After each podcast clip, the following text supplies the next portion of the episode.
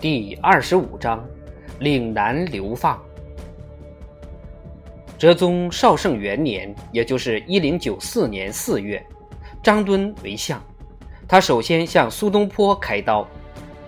苏东坡是贬谪到广东高山大榆岭以南的第一个人，他被罢黜，剥夺了官阶，调充英州太守。他并非不知道会有这类情形，不过不知道第二次迫害会严重到什么程度。太皇太后去世后，在往定州就职前，他正式辞行时，皇帝未允谒见，他就觉得危险即将来了。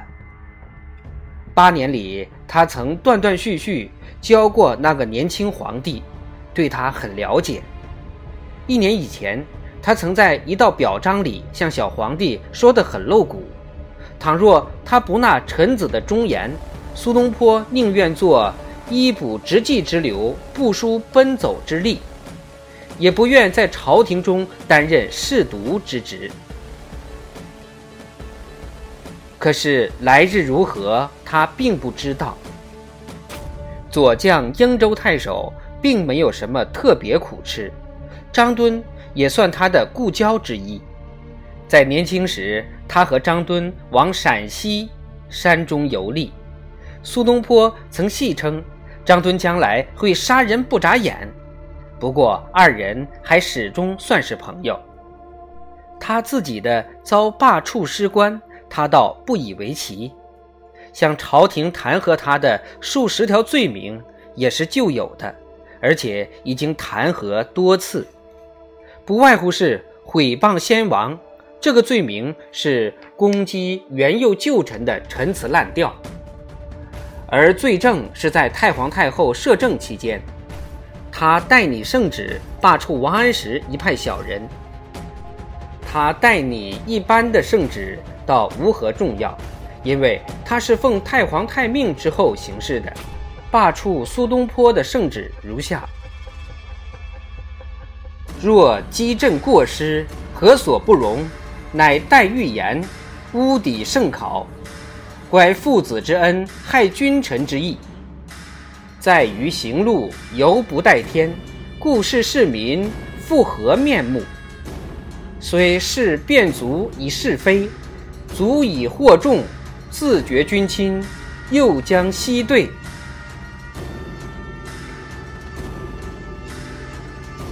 苏东坡现在要跋涉一千五百里，自中国的北部到中国的南部。他觉得，他一生只是一站一站地往前走，而现在只是在他人生旅途中的另一步。这旅程是他咕咕落地时已由神灵决定的，不过到现在他才充分明白罢了。在他五十七岁时。他已经保利命运的枯荣盛衰，现在命运的转变，在他也不足为奇了。命中注定他最后要完全与政治断绝关系，要符合他的夙愿，使他去度求之已久的常人生活。他现在向前行进，无忧无惧，心中一片安宁静谧。在过去的日子里，不管遇到何等问题、何等情形，他都以真诚勇敢之态度相向。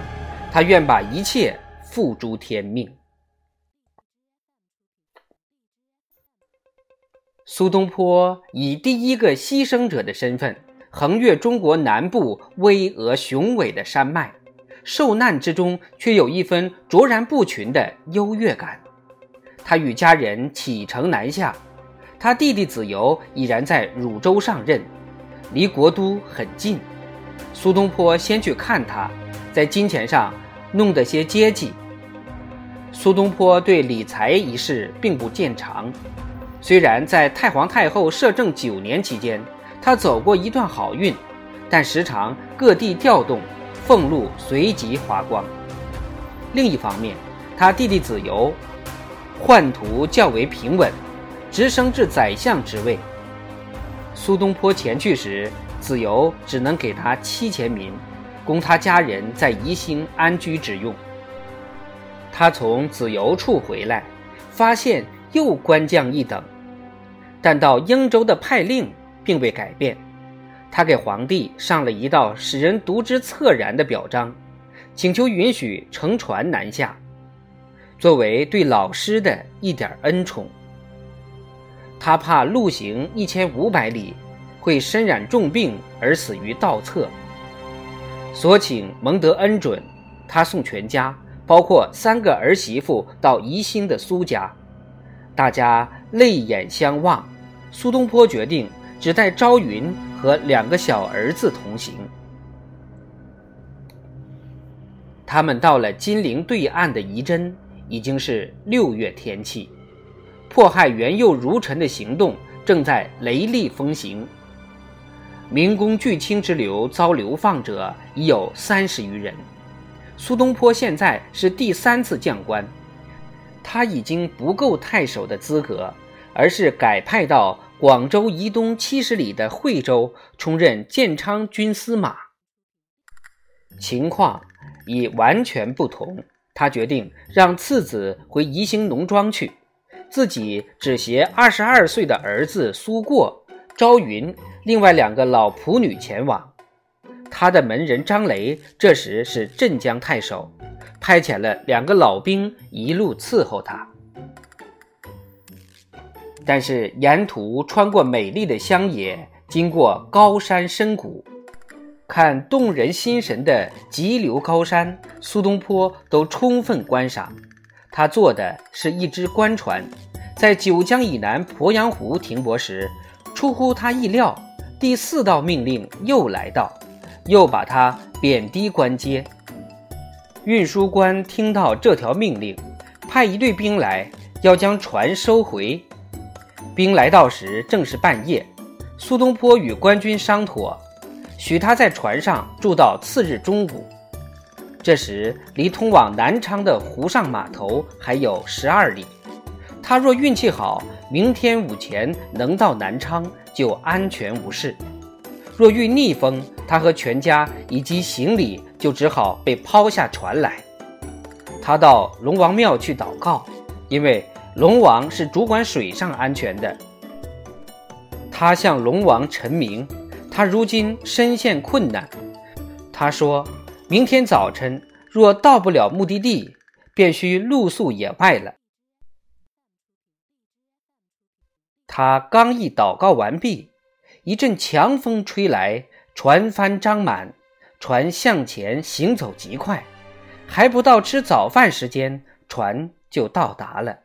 后来，在他回城时，写了一篇祭文向龙王道谢。在九月，他跨越有名的大庾岭。大庾岭在中国古代为赴广州的旅客必经之地。这道关隘是一条遥远危险的旅途，通过之后便到了另一个境界。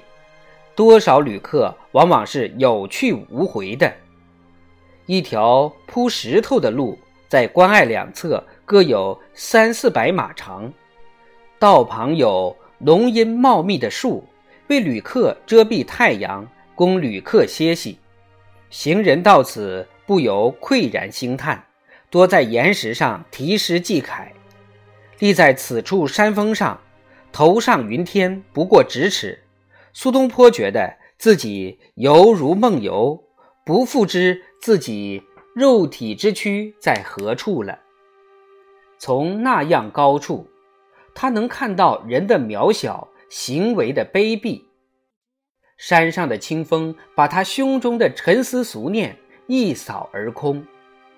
横过了关隘之后，他游历今日的曲江和南华寺。中国佛教禅宗的圣地，在曲江和广州之间，他碰见道士老友吴复古。从此之后，在苏东坡流放期间，他一直与吴复古交往很密切。吴复古是一怪人，在过去那些年，在苏东坡的生活里，他曾在不同的处所突然出现。苏东坡第一次遇见他。是在济南，后来又在京城碰见他，此人从事何种活动呢？难道他没有职业？他何以为生？他与苏东坡要好，难道是有所求取？特别是等到苏东坡在朝得势之时吗？可是他向苏东坡从无所求，也不曾求苏东坡为他转求他人。过去不知他流落何方，而现在又忽而相遇，不在别的地方，偏偏在此，苏东坡又遇到他。吴复古是真正的道士，身体精神轻松自在，一心无忧无虑，这是道家极其重视的。由于身体强、欲望少，他们大多能过一种为人所艳羡的自由自在的生活。要获得此种自由自在的生活，必须摆脱名利，吃粗茶淡饭，穿衣住处不讲究，步行千里，睡在旷野，不视为苦事。吴复古对此世界一无所求，他时隐时现，等于随时提醒苏东坡：倘若他不为政治所纠缠，他就会过那种飘荡不羁的日子。